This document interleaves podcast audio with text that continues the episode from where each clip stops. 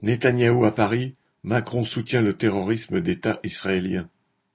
En recevant chaleureusement le Premier ministre israélien à Paris, Macron a tenu à le soutenir dans ses menaces non voilées envers l'Iran, prétextant la lutte contre le terrorisme. Entre guillemets.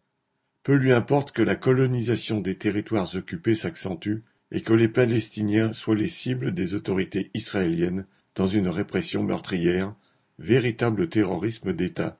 Là-dessus, pas un mot. Quant au fait que Netanyahou soit à la tête d'un gouvernement d'extrême droite, cela ne trouble pas non plus Macron, qui, en France, se targue de combattre ce courant. E. G.